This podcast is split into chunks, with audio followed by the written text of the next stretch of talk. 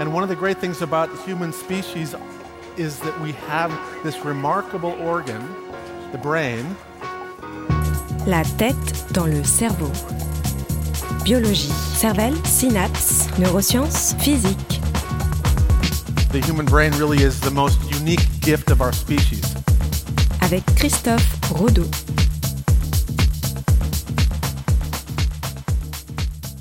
Très tiré, nez irrité, paupières tombantes, il nous est assez facile d'identifier les personnes de notre entourage qui sont malades. Cette reconnaissance est en partie rendue possible car nous avons des représentations, des modèles de référence des personnes que nous connaissons. En cas de maladie, avec un minimum d'attention et d'observation, nous pouvons voir que ces modèles de référence sont légèrement différents de ce que nous percevons. Il nous est alors possible d'en déduire une atteinte de l'état de santé de ces personnes. Mais que se passerait-il face à des personnes que nous ne connaissons pas? Personnes dont nous n'avons pas construit de modèle de référence. Serions-nous capables, à partir d'une simple photographie ou d'une odeur corporelle, de dire avec certitude si cette personne inconnue est malade?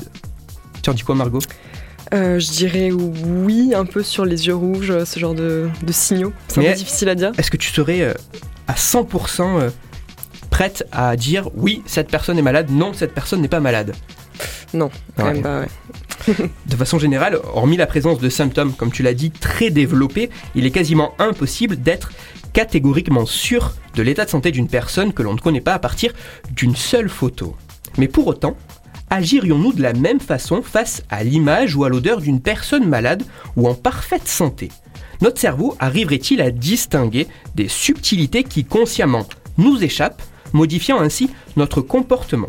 C'est la question que se sont posées des chercheurs dont les résultats ont été publiés récemment. Pour essayer de trouver une réponse, ils ont réalisé une expérience assez simple.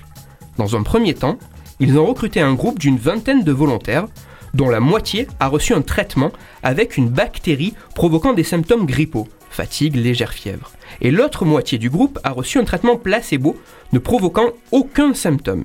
Pour ne pas fausser les résultats, les volontaires ne savaient pas dans quel groupe ils étaient. Deux heures après la prise des traitements, les symptômes sont présents et les chercheurs réalisent des photos et des prises d'échantillons d'odeur corporelle de tous les participants avec ou sans symptômes. Ensuite, dans un second temps, les échantillons d'odeur et les photos sont présentés à un autre groupe d'une trentaine de personnes placés dans une machine IRM.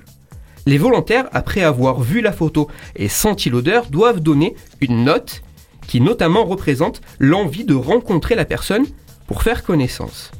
Pendant tout ce processus, la machine IRM réalise des mesures de l'activité cérébrale de ces volontaires. Les résultats sont étonnants. Certaines zones cérébrales impliquées dans le traitement des odeurs, de la vision et de l'association de ces deux informations ensemble ont une activité plus importante si les échantillons et images présentés proviennent d'un individu malade. Le cerveau pourrait détecter si une personne est malade. Et en regardant les notes mises par les volontaires aux personnes inconnues, les chercheurs ont observé une corrélation inverse avec l'activité de ces zones cérébrales. En d'autres termes, face à un individu malade, mais que nous n'identifions pas consciemment comme tel, certaines zones cérébrales auraient une activité plus importante. Et plus cette activité serait importante, moins nous aurions envie de sympathiser avec cette personne que nous ne connaissons pas, comme par un mécanisme de protection. Cette étude illustre le fait que le cerveau serait capable de détecter des subtilités qui échappent totalement à notre conscience, mais qui pourraient pourtant modifier et orienter nos comportements. Et est-ce que ces résultats euh, dans l'étude, est-ce qu'ils peuvent être utilisés pour d'autres choses euh, Je sais C'est-à-dire pas, le, le fait qu'on puisse justement, que notre cerveau puisse reconnaître ça, est-ce que ça peut être utile d'une manière ou d'une autre euh, à la science à la science, je sais pas, à nous, pour notre évolution sûrement. Reconnaître les signes de personnes qui sont malades et s'en éloigner pour pas tomber malade, ça a sûrement dû, dans l'histoire de l'évolution humaine, favoriser euh, notre survie.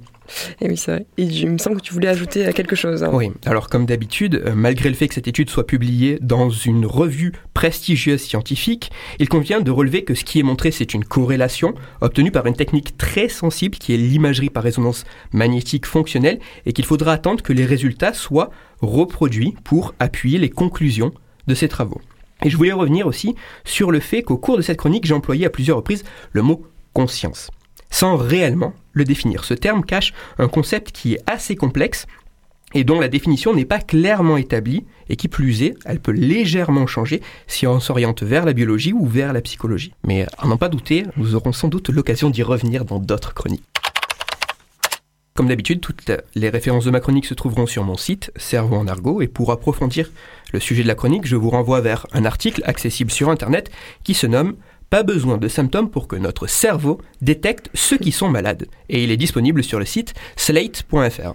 Et toi sur Twitter aussi. Exactement, arrobase Christophe-du-bas Rodo, R-O-D-O, et sur mon blog, Cerveau en argot. Et comme toutes les semaines, je rappelle que si vous, auditeurs, vous avez des questions ou des sujets dont vous voudriez que je parle, n'hésitez pas à me le faire savoir directement sur mon compte Twitter.